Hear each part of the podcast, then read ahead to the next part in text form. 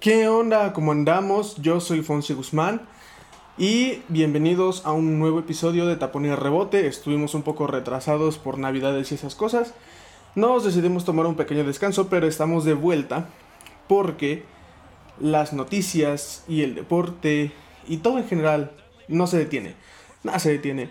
Nosotros nos tomamos una pausita, sí, pero ya, vamos a regresar. Ahora sí viene en forma.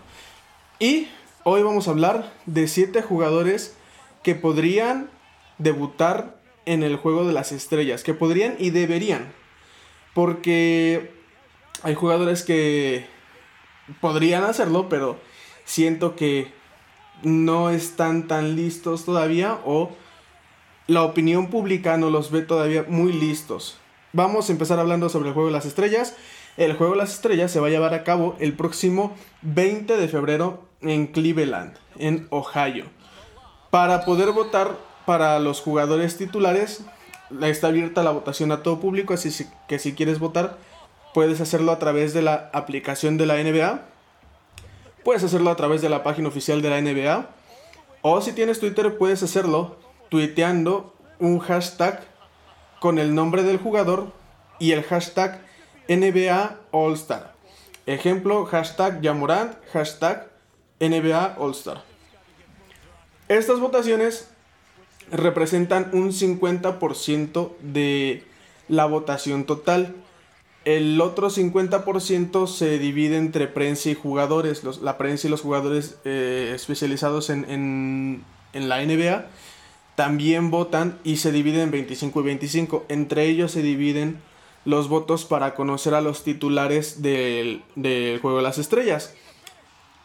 Además de eso, eh, los suplentes no los pueden elegir las personas, los suplentes los eligen los entrenadores. Entre los 30 entrenadores eligen a los que van a ser los suplentes de, los para el juego de las estrellas. Ahora, la votación se va a cerrar el día 22 de enero y el 27 de enero se van a dar a conocer los titulares para el juego de las estrellas.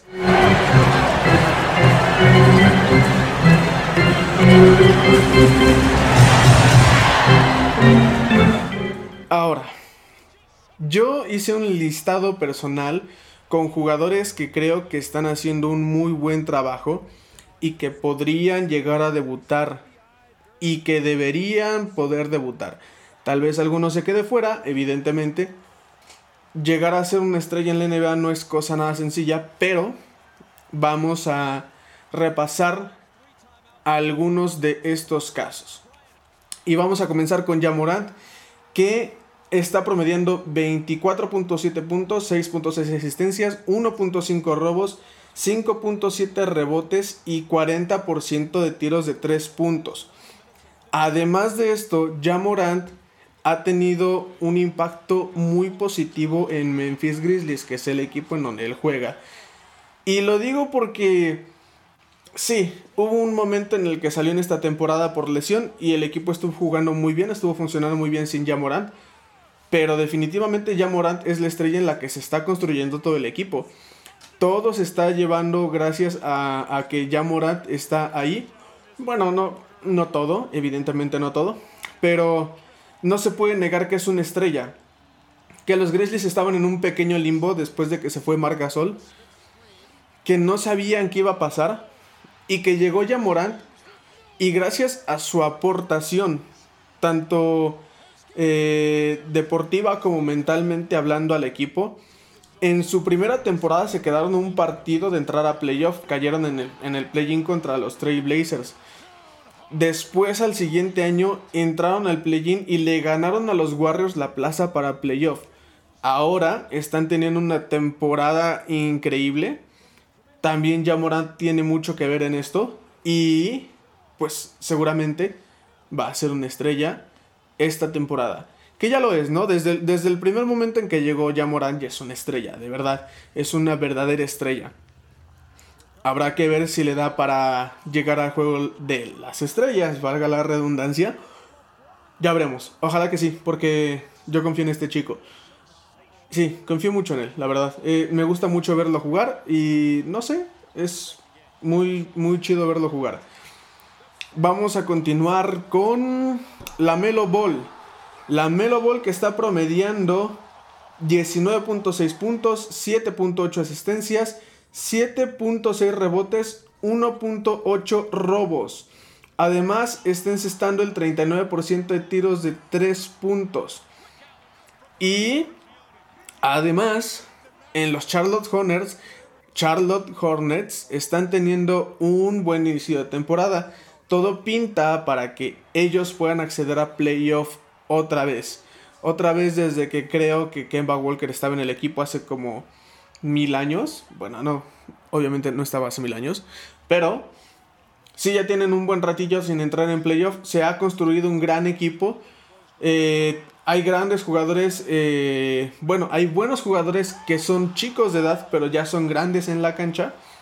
Y uno de ellos es la Melo Ball, que definitivamente, pues es, yo diría que la cara visible del equipo de, los Hornets. Y además, este es su segundo año, es su segundo año, o sea, está súper joven, es súper talentoso y es buenísimo. Veremos si le puede dar para, para el juego de las estrellas. Ojalá que sí, porque me encantaría verlo ahí. También es alguien a quien disfruto mucho ver jugar. Pero vamos a ver si le da. Continuamos con de Andre Ayton, que él está haciendo 17 puntos, 11.1 rebote, 0.8 robos y 0.8 partidos con un 62.6% en tiros de campo.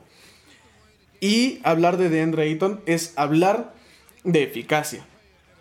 Porque a pesar de que él no esté promediando los veintitantos puntos de Jamorant o los casi 20 de Lamelo, es una eficacia increíble porque él sale a atrapar rebotes, él sale a defender, él sale a poner tapones y claro, cuando le toca anotar, también lo hace. De Andre Ayton es un jugador súper talentosísimo. Yo me acuerdo desde el día del draft, yo, yo sabía que él iba a ser número uno yo sabía que él estaba para cosas grandes por lo que venía mostrando desde su etapa en, universitaria. Y creo que finalmente, desde los playoffs pasados, está demostrando que es un jugador que tiene muchísima calidad y tiene para hacer muchas cosas. Y que ahorita, afortunadamente, el equipo en el que está, que son los Phoenix Suns, está pues muy bien. O sea, realmente están muy bien construidos, están jugando muy bien y es parte, claro, de todo el equipo. Está Chris Paul, Devin Booker, Bridges. Pero también de Ayton es un pilar importante para este equipo. Y continuamos con uno de los locales. Y digo de los locales porque se va a llevar a cabo el Juego de las Estrellas en Cleveland. Y este jugador es del equipo de Cleveland. Y su nombre es Darius Garland. Darius Garland está promediando 19.5 puntos, 7.3 asistencias, 3 rebotes y 1.4 robos con un 47.9 en tiros de campo. Darius Garland es un chico al que siento que durante sus primeros pasos en la NBA y en el básquetbol no se le ponía mucha atención. Y en general no se le ponía mucha atención también a los Cavaliers porque salió LeBron y todo el mundo le dejó de poner atención al equipo. Pero no por eso significa que tengan malos jugadores. Yo incluso la temporada pasada, en un podcast que grabé para Tapón y Rebote, puse a Colin Sexton en mi votación para el Juego de las Estrellas. Y este año creo que Darius Garland puede lograrlo. No veo por qué no, la verdad. No veo por qué no. Está siendo un gran equipo. Eh, Colin Sexton se perdió unos juegos por lesión. Ahora Ricky Rubio también. Y Garland está demostrando que puede hacer las cosas y que seguramente las va a seguir haciendo. Así que ojalá que le dé para llegar.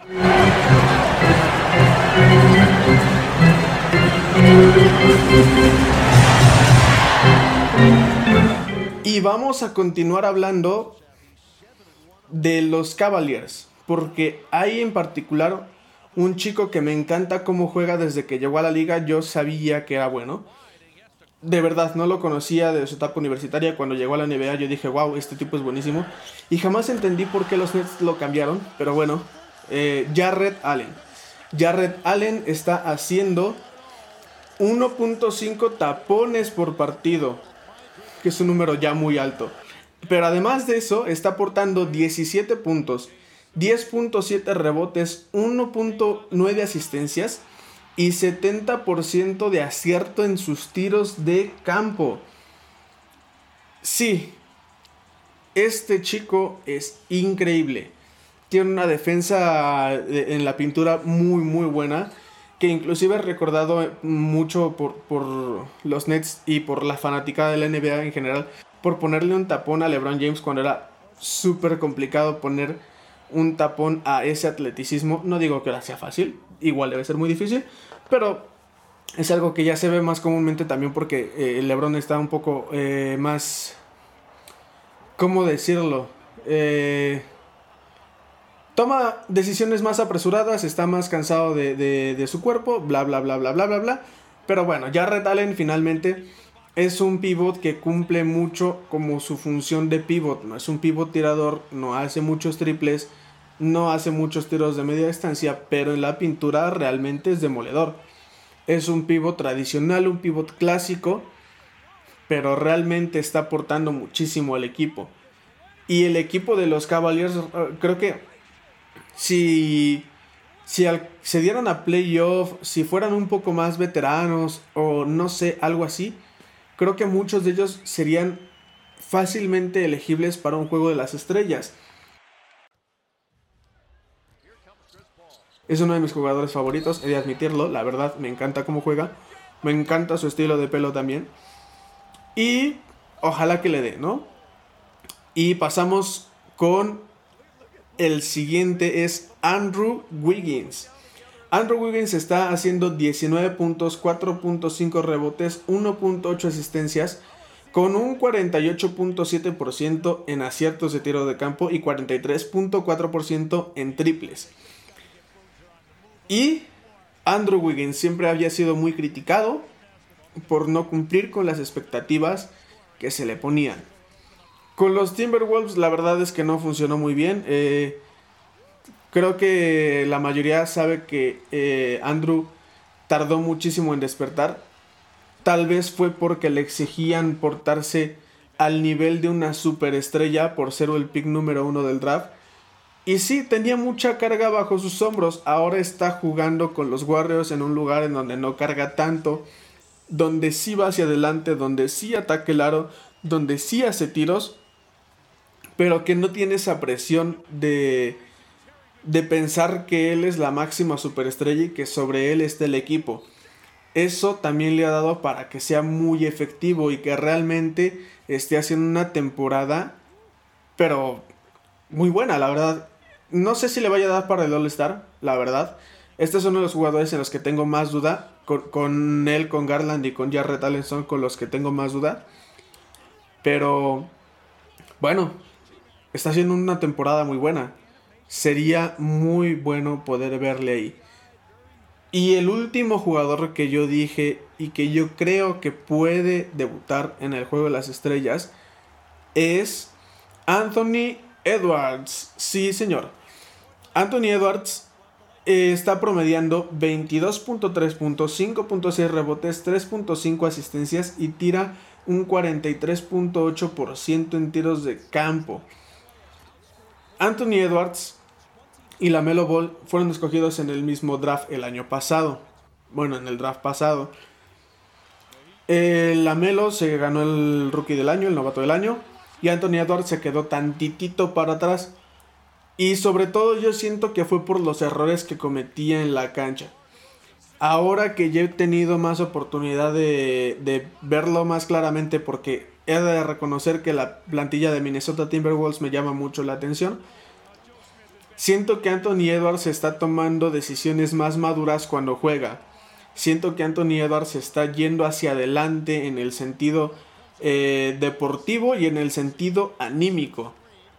Que está sabiendo cómo manejar mejor eh, muchas situaciones en las que podría encontrarse bajo presión o dar un mal pase, hacer un mal tiro. En fin, eh, Anthony Edwards ha mejorado mucho en ese sentido y eso ha permitido que muestre que su calidad de jugador es realmente excepcional y que por eso fue el número uno del draft. Ahora, en su segunda temporada, a pesar de haberse perdido algunos partidos por COVID, estoy seguro que puede entrar en el juego de las estrellas. Sí, Minnesota no es el mejor equipo del oeste. No están al nivel que, está, por ejemplo, ya Morant, que apenas lleva tres años, uno más que, que Anthony Edwards en, en la NBA, pero van para arriba. Yo la verdad veo que los Timberwolves van para arriba. Y van para arriba también porque han recuperado a, a D'Angelo Russell y a Carl Anthony Towns. Pero también lo que aporta Anthony Edwards es increíble. Y lo que aporta en, en el nivel también de sentir el juego. Porque, o sea, tú tienes que ver un partido y de repente se roba un balón, te hace una clavada tremenda en la cara de, un defensor. Y bueno ¿Cómo no disfrutar eso, la verdad? ¿Cómo no disfrutar eso? Yo espero que le dé para jugar el juego de las estrellas. Pero ya veremos qué dicen. Ya veremos qué dicen. Yo quiero saber tu opinión. Yo quiero saber quiénes crees que podrán estar en el juego de las estrellas debutando. Porque sin duda hay muchos nombres que se quedan por fuera. Hay muchos que van a decirme, oye, pues faltó Fred Van Vliet, faltó Shea de los Thunder. Sí, claro, tienen razón. Hay muchos jugadores que podrían debutar. Y realmente lo que estamos viendo en la NBA, pues, ah, es pura, pura gozadera, la verdad. Porque de verdad es, es algo que entretiene mucho, gusta mucho ver la NBA. Hay muchos jugadores que podrían entrar al juego las estrellas, no siempre nos da, pero dímelo en los comentarios. ¿A quién te gustaría ver en el juego de las estrellas debutando? Recuerda que puedes seguirnos en Instagram como arroba tapir24. Y este video pues también en YouTube en el canal Tapón y Rebote sin ningún problema. Mi nombre es Fonsi Guzmán y agradezco a todas las personas que hacen posible esto, a la producción de audio que está a cargo de, de SN. Y yo me despido. Hasta la próxima.